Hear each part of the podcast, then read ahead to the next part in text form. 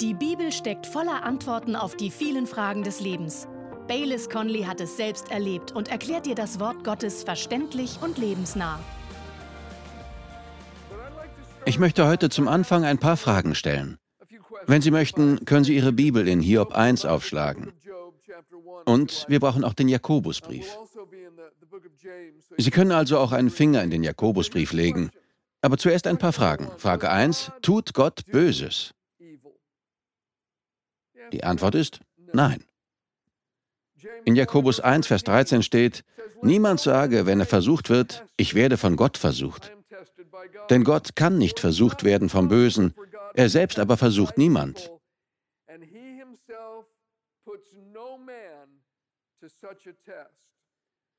Gott versucht niemandem mit Bösen. Gott tut nichts Böses. Gott ist gut. Zweite Frage. Kann Satan Gott dazu provozieren oder überlisten, etwas zu tun?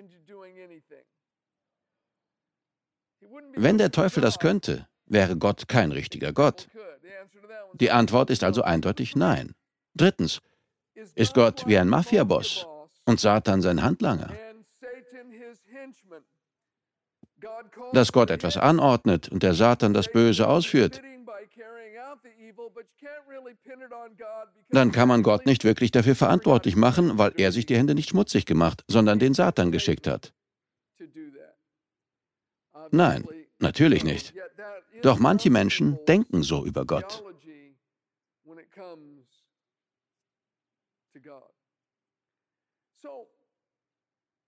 Und so stellt sich vielen eine Frage, die ich in den über 40 Jahren meines Lebens mit Jesus schon oft gehört habe.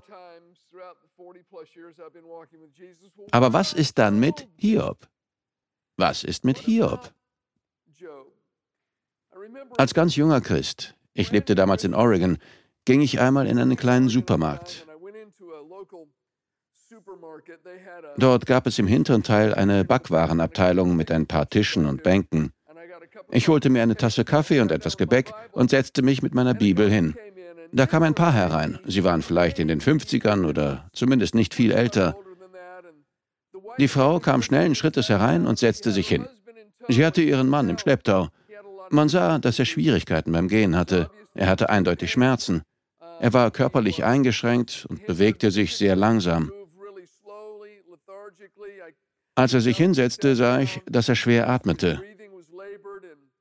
Und ich glaube, die Frau sagte etwas über meine Bibel. Ich antwortete, ja, ich habe mein Leben vor kurzem den Herrn gegeben. Ich bin ganz neu Christ. Und sie sagte, wie schön. Wir unterhielten uns und hatten eine gute Gemeinschaft. Dann sprach sie die Situation ihres Mannes an und sagte, er hatte vor kurzem seinen siebten Herzinfarkt. Er hat gerade eine OP hinter sich. Die Prognosen sind nicht gut. Wie es aussieht, geht es jetzt nur noch abwärts. Sie redete immer weiter über seine Krankheit. Und ich sagte, in der Frische meines Glaubens und in der Einfachheit meines Herzens, beten wir für Ihren Mann.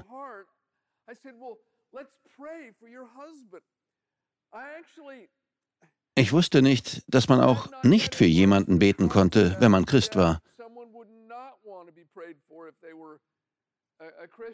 Aber sie sagte, nein, nein, das brauchen wir nicht. Ich fragte, warum?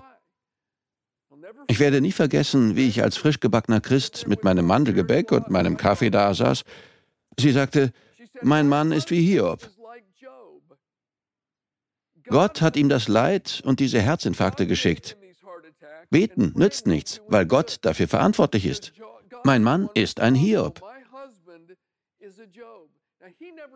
Der Mann sagte die ganze Zeit kein einziges Wort. Seine Frau war die Einzige, die redete. Er sagte nichts. Das kam mir sehr merkwürdig vor. Und ich war noch ein ganz junger Christ, aber ich sagte, ich glaube nicht, dass Gott ihrem Mann die Herzinfarkte geschickt hat. Da wurde sie wütend auf mich. Sie sprang vom Tisch auf, packte ihren Mann, sagte, Schatz, wir gehen. Dann schleifte sie ihn praktisch aus dem Supermarkt. Und ich saß da und kratzte mich am Kopf. Ich war vollkommen verblüfft. Vor allem darüber, dass sie kein Gebet wollten. Beten nützt nichts, weil Gott derjenige ist, der meinem Mann das geschickt hat. Mein Mann ist wie Hiob.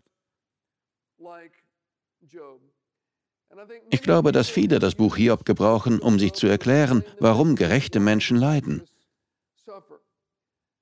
Sie sagen, das lässt Gott zu. Es ist wie bei Hiob. Denn die meisten betrachten Hiob als jemanden, der sein ganzes Leben lang leiden musste, ohne je davon gerettet und geheilt zu werden. Sie denken, er sei nie von seinem Leiden befreit worden. Die Wahrheit ist, dass Hiob befreit wurde. Hiob wurde gerettet, Hiob wurde geheilt. Wenn wir also für uns beanspruchen, wie Hiob zu sein, sollten wir auch das Ende erwarten, das er erlebte.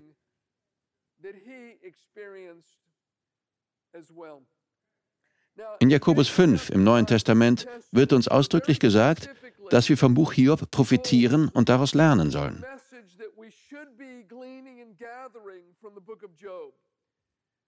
Schlagen Sie mit mir Jakobus 5, Vers 11 auf. Dem Neuen Testament zufolge ist das die wichtigste Lektion, die wir aus dem Buch Hiob lernen sollen, wenn wir uns damit beschäftigen.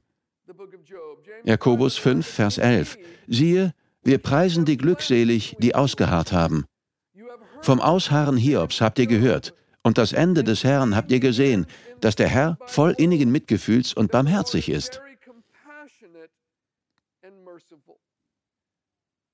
Das Ende des Herrn habt ihr gesehen. Manche haben das Buch nie bis zum Ende gelesen.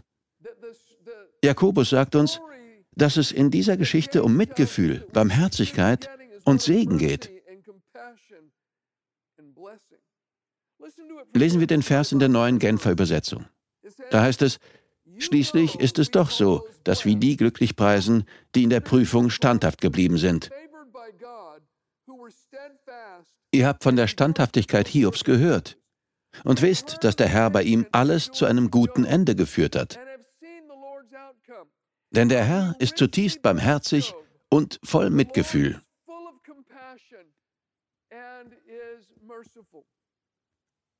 Lesen wir die nächsten Verse.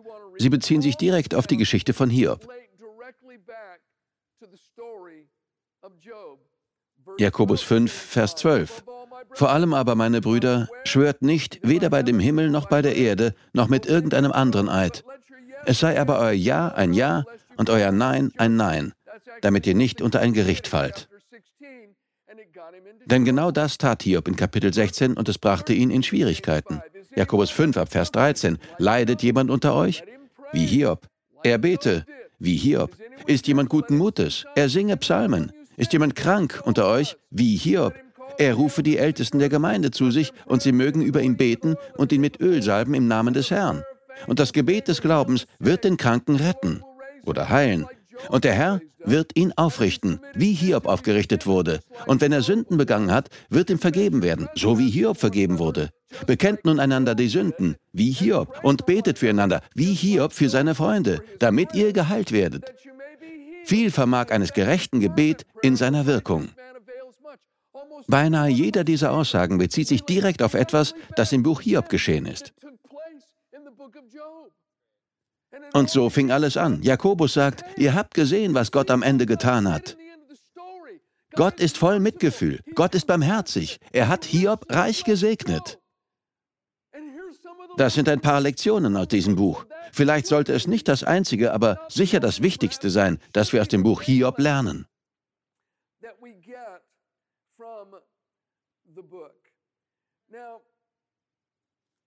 Viele finden darin eine andere Botschaft. Sie finden keine Botschaft der Hoffnung auf Heilung, sondern eine vom ständigen Leiden. Gehen wir zum letzten Kapitel, hier auf 42, Vers 10. Da steht, und der Herr wendete das Geschick Hiobs, als der für seine Freunde Fürbitte tat. Und der Herr vermehrte alles, was Hiob gehabt hatte, auf das Doppelte. Vers 12. Und der Herr segnete das Ende Hiobs mehr als seinen Anfang. Das ist die Botschaft. Vor Jahren stand ich einmal in dem Gebäude, das wir vor diesem hatten, im Foyer und sprach mit den Leuten. Da kam eine Frau zu mir. Sie war zum ersten Mal in unserer Kirche. Jemand hatte sie mitgebracht. Ich begrüßte sie und sie redete sofort los. Sie sagte, ich habe gerade meinen Mann verloren. Ich hatte sofort Mitleid. Ich sagte, das tut mir leid. Ich sprach eine Weile mit ihr und fragte, war er gläubig? Sie antwortete, oh ja, er hatte einen starken Glauben an Jesus. Ich sagte, danken wir Gott dafür. Immerhin wissen wir, wo er ist. Er ist jetzt beim Herrn, aber ihr Verlust tut mir leid. Damit endete unser Gespräch. Ich war völlig verblüfft, als ich etwa eine Woche später von dieser Frau einen sehr wütenden Brief bekam.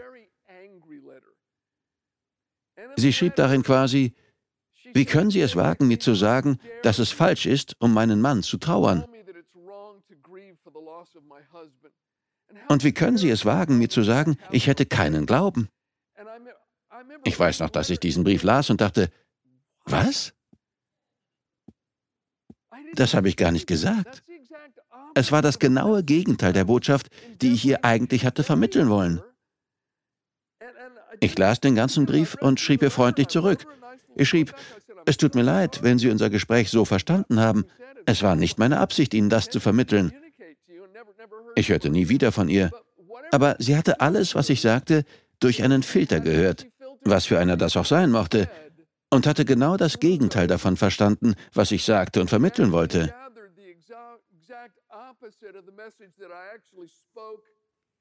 Und genau das machen manche auch mit dem Buch Hiob.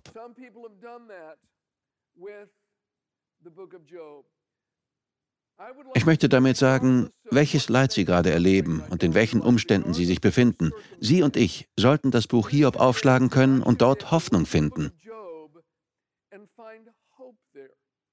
Hiob hat seine Kämpfe durchgestanden. Gott war treu zu Hiob. Gott war barmherzig und er ändert sich nicht. Viele tun das nicht. Meist liegt es daran, dass sie sich auf die Tragödie konzentrieren statt auf die Rettung. Sie konzentrieren sich auf das Leid statt auf die Barmherzigkeit. Manche Menschen bekommen keine Antworten, weil sie auf das Falsche schauen.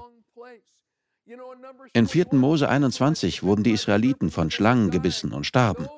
Diejenigen, die sich auf die Schlangenbisse konzentrierten, fanden keine Rettung. Aber wer auf die Schlange aus Bronze blickte, bekam eine Antwort. Alles hing davon ab, worauf sie sich konzentrierten. Und so sollten wir uns auch beim Buch Hiob darauf konzentrieren, was der Herr am Ende tat. Ich glaube, dass es auch zur Verwirrung über dieses Buch beiträgt, dass viele Leute es nicht im Licht der Erkenntnisse des Neuen Testaments lesen.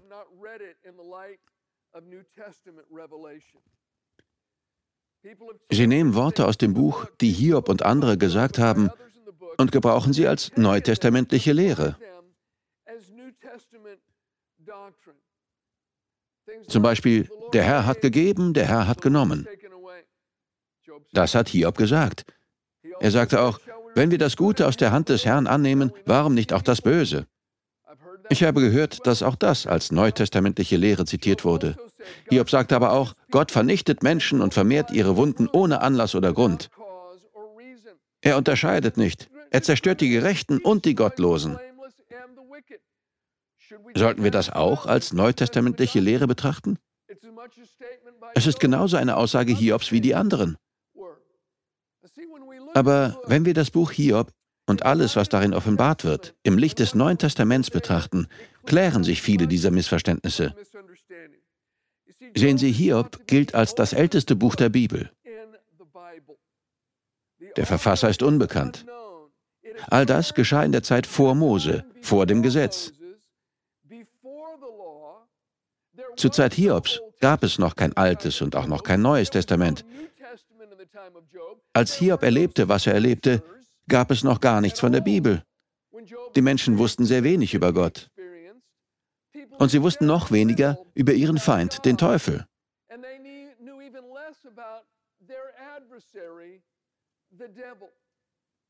Sie dachten, alles Gute und alles Böse käme von Gott. Hiobs Diener dachten, Gott wäre dafür verantwortlich, dass Hiob alles verlor. Für den Tod seiner zehn Kinder, dafür, dass seine Frau sich gegen ihn wandte, dafür, dass er seinen ganzen Besitz verlor, dass er krank wurde und dass er von allen ausgelacht und verspottet wurde. Seine Diener dachten, Gott hätte all das getan.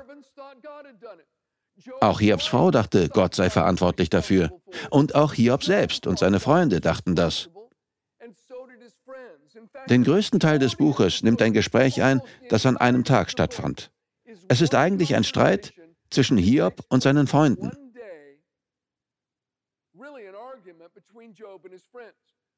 Hiobs Freunde sagen immer wieder, Hiob, das hat Gott getan. Gott quält dich. Gott sucht dich heim, weil du ein böser Mensch bist. Du hast Böses getan und musst es zugeben. Deswegen bestraft Gott dich. All dieses Leid ist über dich gekommen, weil du ein schlechter Mensch bist. Und Hiobs Antwort war, ja, stimmt, Gott tut das, aber ich weiß nicht warum, denn ich bin nicht schlecht. Ich bin ein ehrlicher Mensch. Ich bin rechtschaffen. Ja, Gott tut das, aber nicht aus den Gründen, die ihr nennt. Dieses Streitgespräch geht hin und her, ein Kapitel ums andere. Lesen wir, was Hiob sagt. In Hiob 9, Verse 22 bis 24 sagt er,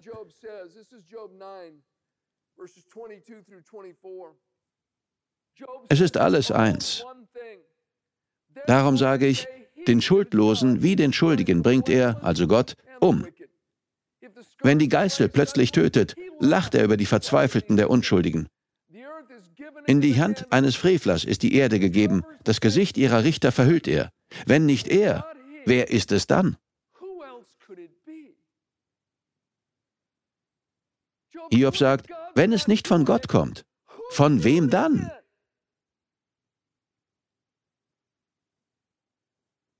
Er wusste es nicht. Er dachte, es müsse Gott sein. Wenn wir das erste Kapitel aus dem Buch Hiob lesen, zieht Gott den Schleier der natürlichen Welt für uns zurück und zeigt uns, was hinter der Bühne passierte und wer dafür verantwortlich war, was geschah. Aber vergessen Sie nicht, dass Hiob nicht Hiob 1 aufschlagen und lesen konnte, was wir lesen. Es gab noch keine Bibel. Hiob sagte rundheraus, Gott bringt die Schuldigen und die Schuldlosen zusammen um. Er lacht über die Verzweiflung der Unschuldigen. Das klingt nicht nach unserem Gott. Und Hiob sagt, wenn er das nicht tut, wer dann? Woher kommt dann all das? Er hatte keine Ahnung.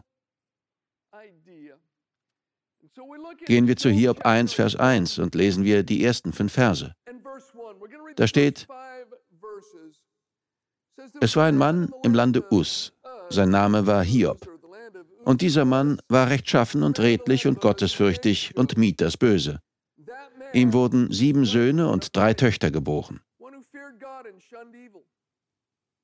Und sein Besitz bestand aus 7000 Schafen und 3000 Kamelen und 500 Gespann Rinder und 500 Eselinnen.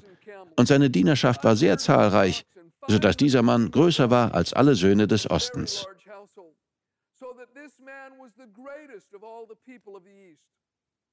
Nun pflegten seine Söhne hinzugehen und Gastmahl zu halten, der Reihe nach im Haus eines jeden. Dazu sandten sie hin und luden ihre drei Schwestern ein, mit ihnen zu essen und zu trinken. Und es geschah, wenn die Tage des Gastmahls umgegangen waren, da sandte Hiob hin und heiligte sie. Früh am Morgen stand er auf und opferte Brandopfer nach ihrer aller Zahl. Denn Hiob sagte sich, vielleicht haben meine Söhne gesündigt und in ihrem Herzen Gott geflucht, so machte es Hiob all die Tage nach den Gastmälern.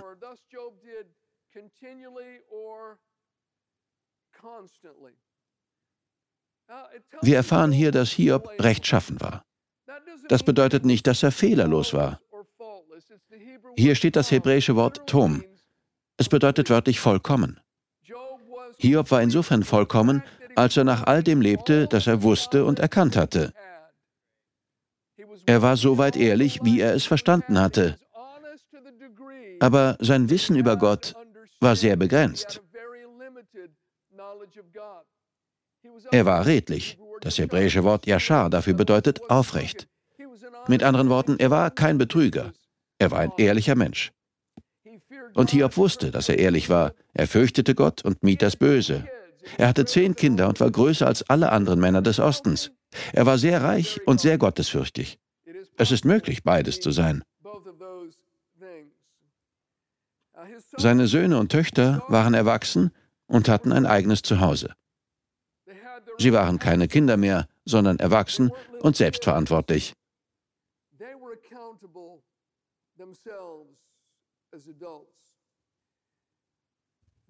Hier steht, dass sie jedes Mal ein Fest feierten, wenn einer der Söhne Geburtstag hatte. Und in der Bibel steht, wenn die Tage, Mehrzahl, des Gastmahls vorüber waren. Sie feierten also mindestens siebenmal im Jahr ein Fest, das mehrere Tage dauerte. Und bei diesen Festen aßen und tranken sie sehr viel. Denn es ist interessant, dass die Boten, die später kommen, nur zwei Dinge über die Kinder sagen. Jedes Mal, wenn die Diener etwas über die Kinder sagen, dann, dass sie alle feierten und tranken. Das mussten also die großen, auffälligen Merkmale ihrer Feste gewesen sein, dass sie mehrere Tage dauerten und dass viel getrunken wurde. Sie luden auch ihre Schwestern ein. Aber interessant ist, wenn wir Kapitel 1 und 2 lesen, stellen wir fest, dass Hiob nicht eingeladen war. Ich frage mich, warum. Man könnte daraus schließen, dass Hiob gottesfürchtig war und seine Kinder nicht. Er brachte ständig Opfer, um Gott zu versöhnen, weil er nicht wusste, was sie getan hatten. Hiob dachte ständig, vielleicht haben sie Gott geflucht. Er wusste nicht, ob es so war, aber Hiob kannte seine Kinder. Wenn meine Kinder eine Party gefeiert haben oder zu einer Party eingeladen waren, ist mir nie der Gedanke gekommen, dass ich lieber fasten und beten sollte, falls sie den Heiligen Geist lästern würden. Nein, ich kenne meine Kinder ziemlich gut.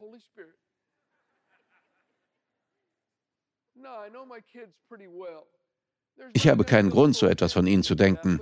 Aber Hiob sagte ständig, vielleicht haben sie Gott geflucht. Sie haben große Partys gefeiert und um sie herum war zum Großteil heidnisches Land. Aber noch einmal, vergessen wir nicht, dass all das vor Mose geschah, vor dem Gesetz, vor der Bibel. Hiob brachte diese Opfer also aus Angst. Aber es ist nie gut, etwas aus Angst zu tun. Wir sollen unsere Sorgen auf den Herrn werfen. Und Hiob sprach seine Ängste auch ständig aus.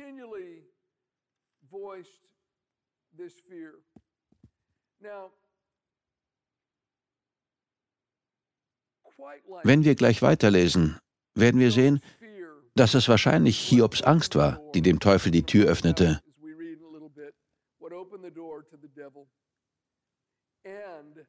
Und der Lebensstil der Kinder öffnete sehr wahrscheinlich der Katastrophe die Tür, die über sie hereinbrach.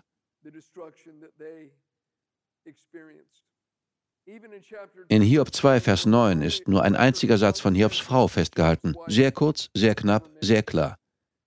Sie sagte, Fluche Gott und stirb.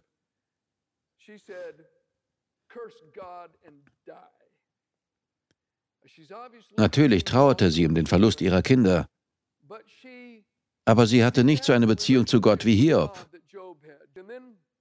Dann kommen wir zu Vers 6, wo etwas Bemerkenswertes geschieht. Hiob 1, Vers 6. Und es geschah eines Tages, da kamen die Söhne Gottes, um sich vor dem Herrn einzufinden, und auch der Satan kam in ihrer Mitte. Der Ausdruck die Söhne Gottes bezieht sich auf Engel. Das findet im Himmel statt. Wir wechseln also von der Erde in den Himmel. Das hebräische Wort für Satan bedeutet wörtlich Gegner. Und auch der Gegner kam in ihre Mitte. Nicht Gott war also Hiobs Gegner, sondern Satan. Mein Freund, nicht Gott ist ihr Gegner, der Teufel ist ihr Gegner.